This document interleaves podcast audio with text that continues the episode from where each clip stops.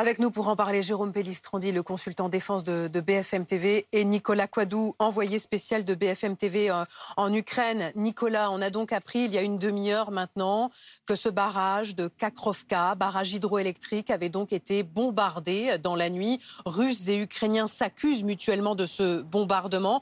On voit ici les, premières images qui nous parviennent de, de ce barrage euh, désormais éventré. Euh, Nicolas, Volodymyr Zelensky, c'est lui qui a confirmé l'explosion euh, il y a une demi-heure maintenant, et il a convoqué un conseil de sécurité.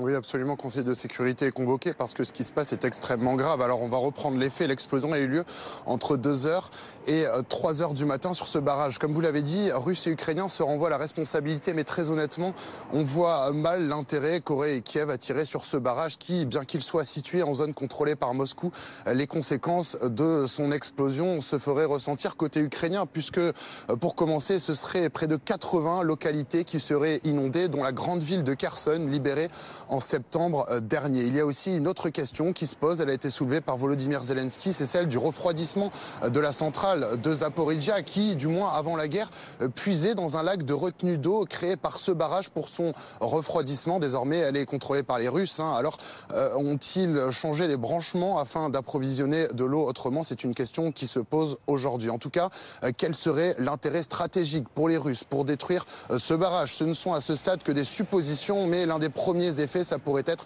d'élargir le Dniepr, de créer une zone assez large inondée, ce qui aurait pour objectif principal de ralentir l'avancée des forces armées ukrainiennes, alors qu'aujourd'hui, depuis hier et de plus en plus, on entend parler des prémices de la contre-offensive tant annoncée depuis plusieurs mois. Voilà, ce qui confirmerait effectivement que cette contre-offensive a bel et bien euh, euh, commencé. Général Pellistrandi, les informations nous parviennent évidemment au fur et à mesure.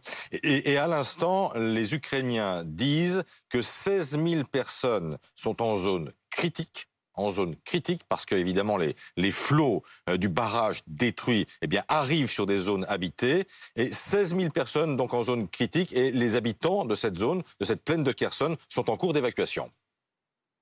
Oui, et donc il va falloir évacuer dans l'urgence euh, ces personnes. Euh, ce qui veut dire d'ailleurs qu'il y aura certainement une qualification de crime de guerre avec la destruction de ce. Mais restons sur les faits, pardonnez-moi, pardonnez-moi, général. Restons strictement sur les faits, ne spéculons pas sur l'après. Euh, d'abord, euh, géographiquement, racontons d'abord où se trouve ce barrage et pourquoi il est essentiel stratégiquement. Alors, ce barrage, en fait, il est en gros entre la centrale de Zaporizhia et Kherson, au milieu. Et donc, il forme une énorme étendue d'eau qui est presque une mer intérieure, euh, qui sert en quelque sorte de limitation entre la zone sud occupée actuellement par les Russes et la zone nord qui est sous contrôle de Kherson.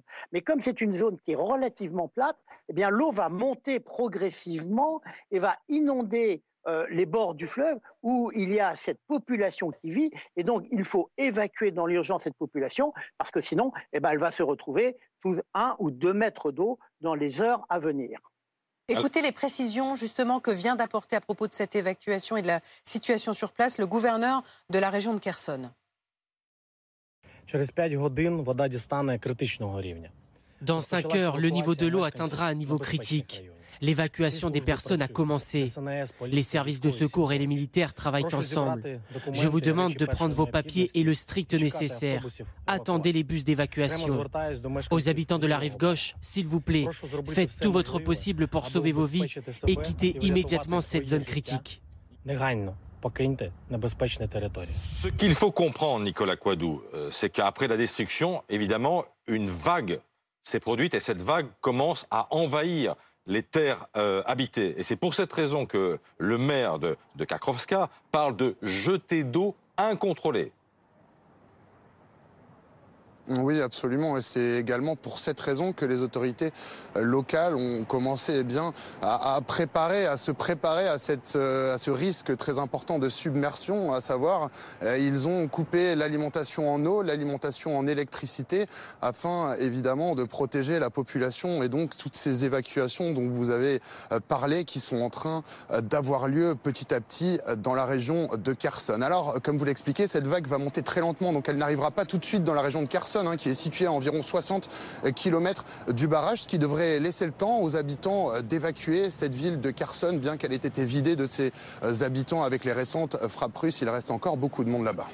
Alors j'ajoute, et c'est important que, que, le président Zelensky évoque ce point depuis longtemps, au mois d'octobre dernier, il avait dit la chose suivante, si le barrage explose, plus de 80 localités dont Kherson se retrouveraient dans la zone dite d'inondation rapide, et selon les projections, en cas d'inondation, c'est effectivement toute cette région qui pourrait, pourrait, parce que le mm. pire n'est jamais sûr, se retrouver sous les eaux. Et Nicolas Quadou l'évoquait il y a un instant, cette, euh, cette centrale euh, euh, hydroélectrique, elle sert aussi à refroidir les, systèmes de, cette, de la centrale nucléaire de, de Zaporizhzhia.